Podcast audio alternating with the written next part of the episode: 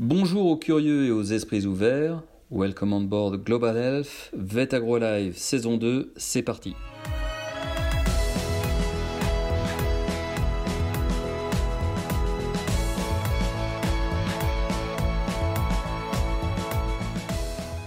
Bonjour à toutes et à tous et bienvenue pour ce nouveau numéro, de nouvel épisode de podcast de Vet Agro Live, le podcast de Vet Agro Sup. Nous avons le plaisir aujourd'hui de recevoir le docteur Pierre Souvet.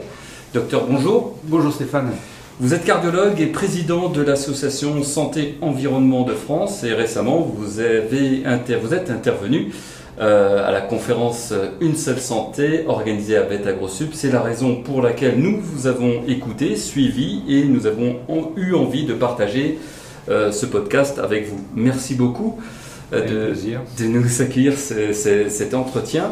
lors de cette conférence, on a parlé de silos et de cette volonté de casser les silos pour aller plus loin. Concrètement, qu'est-ce que ça veut dire pour vous, cardiologue, casser les silos? Bon, en médecine, les silos, ça existe. Hein. Moi, je suis cardiologue. Et pendant très longtemps, j'ai considéré que le cœur, en oubliant les autres organes, en oubliant le mental du patient, bon, c'est une vision intégrative qu'il faut avoir.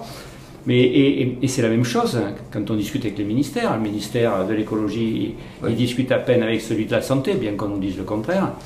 Euh, et, et, pareil dans les organismes scientifiques, tout ça est séparé, il n'y a pas de transversalité. Or, la santé, c'est vraiment transversal. On est en rapport avec euh, votre voisin, avec ce que vous mangez, avec ce que vous respirez à l'extérieur. Euh, et, donc, s'il n'y a pas cette transversalité pour comprendre, pour avoir une vision holistique, systémique, eh bien, euh, vous n'y arrivez pas. et donc, il faut prendre ce recul, en fait, comprendre que ben, on n'est pas tout seul dans son, son silo, puisqu'on parlait de silo, et qu'il faut voilà, avoir cette vision transversale, et que tout le monde, enfin, discute ensemble et que les précarés qu'on voit souvent au haut niveau, eh bien, eh bien s'arrêtent. Prendre du recul et, dans, votre, euh, dans vos interventions, vous placez souvent la formation au, au cœur du, débat, de, de, l'intervention et des axes d'intervention. Pourquoi la formation, selon vous, est essentielle pour aller plus loin? Alors j'ai fait des, des, topos à des internes, des internes en médecine générale. Euh, sur les perturbateurs endocriniens, hein, donc qui sont un gros problème de santé publique.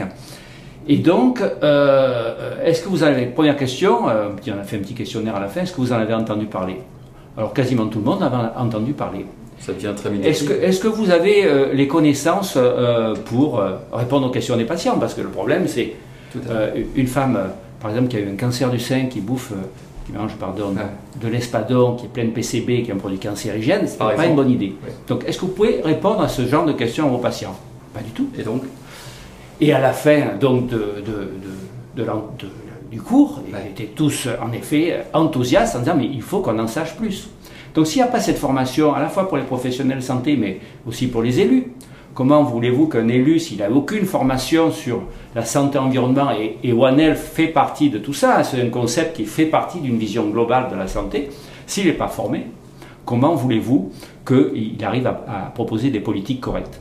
Donc ce n'est pas seulement les professionnels de santé et les vétérinaires, mmh. je dirais les professionnels du soin, parce que on n'est pas dans la santé, l'aspect prévention, il n'est pas vraiment au, au, cœur de notre problème. Il faut que tous les gens qui sont en contact avec les populations soient éduqués à ça. Les, décideurs, les professionnels du soin, mais aussi ben, les urbanistes, les architectes, parce que tout ça a une influence sur la santé. Ce qui suppose une expertise collective. J'en parle ici avec AgroSup, avec des ingénieurs, avec des vétérinaires, avec euh, d'autres établissements d'enseignement supérieur il faut créer en effet un référentiel en santé et un tronc commun pour toutes ces professions, mm. pour qu'on parle le même langage. Parce qu'évidemment, si vous, posez la question à un architecte One Health et à un médecin, ça ne va pas avoir la même signification. Donc il faut créer cette, cette union, euh, euh, ce langage commun qui permettra à tous donc, de progresser et d'avoir cette vision globale de la santé euh, d'ailleurs, je parlais des architectes et des urbanistes, hein, mais il faut que, par exemple, dans, les politiques publiques, dans les plans locaux euh, d'urbanisme, cet aspect santé-environnement euh, soit intégré. Donc, en fait, dans toutes les décisions politiques publiques, il faut un diagnostic santé-environnement pour l'intégrer. Voilà. Pas avoir simplement la vision, ben, on pourra mieux se déplacer. Non, quelles sont les conséquences sur, sur l'humain? Quelles sont les conséquences sur la nature à l'endroit où on fait le, ce, ce diagnostic? Et donc, voilà, une vision globale de la santé. Autre levier pour passer du concept euh, à la pratique euh, de, l'approche globale de la santé, One Health, euh, une seule santé. Vous parlez souvent des territoires. Quel est ce levier? Comment décrire le levier des territoires pour, sur la problématique une seule santé? Alors vous savez que les, les, communes ont un bureau d'hygiène qui s'occupe de la qualité de l'eau essentiellement, hein, quelques éléments.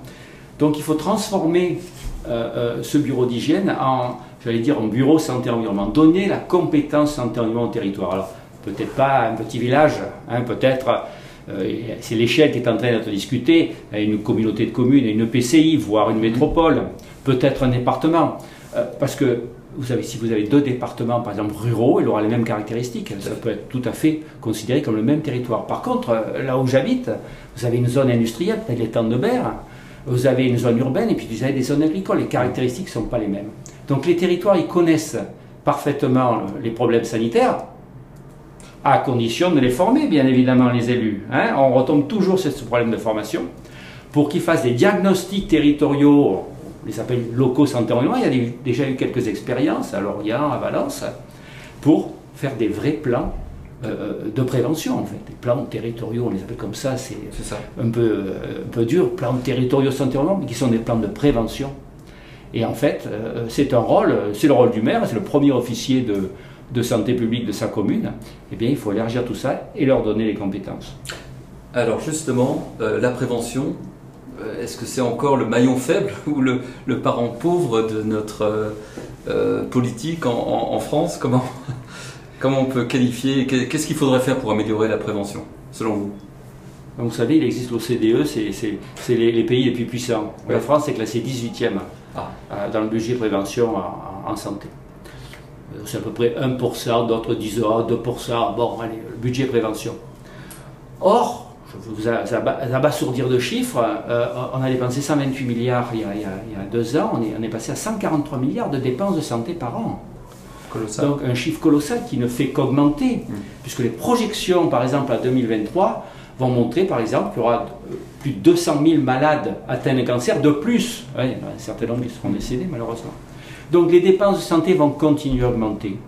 Donc comment faire pour les réduire? Parce que les maladies chroniques, je ne parle pas des cancers, mais les diabètes par mm. exemple, continuent d'augmenter. Eh bien, il faut faire plus de prévention, agir en amont.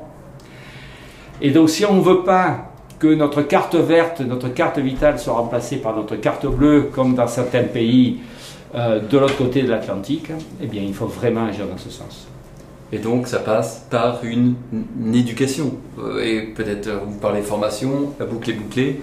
Comment mieux former à la prévention? Et vous avez raison, Stéphane, ça passe par de la formation donc des professionnels et des gens qui sont en contact de, des, citoyens. Ça passe par une information des citoyens, qu'ils soient sensibilisés. On peut pas. Il faut qu'ils comprennent que s'ils détruisent leur environnement, ils, commencent à détruire mm. leur santé. Et donc formation, information et une action politique, parce qu'il faut enfin que nos décideurs comprennent qu'il faut qu'ils enclenchent les leviers législatifs. Euh, euh, et tout ça aboutira, nous l'espérons, donc à beaucoup moins de malades. Et curieusement, c'est ce qu'un médecin rêve, avoir le moins de malades possible. Docteur Souvet, merci beaucoup pour ces propos.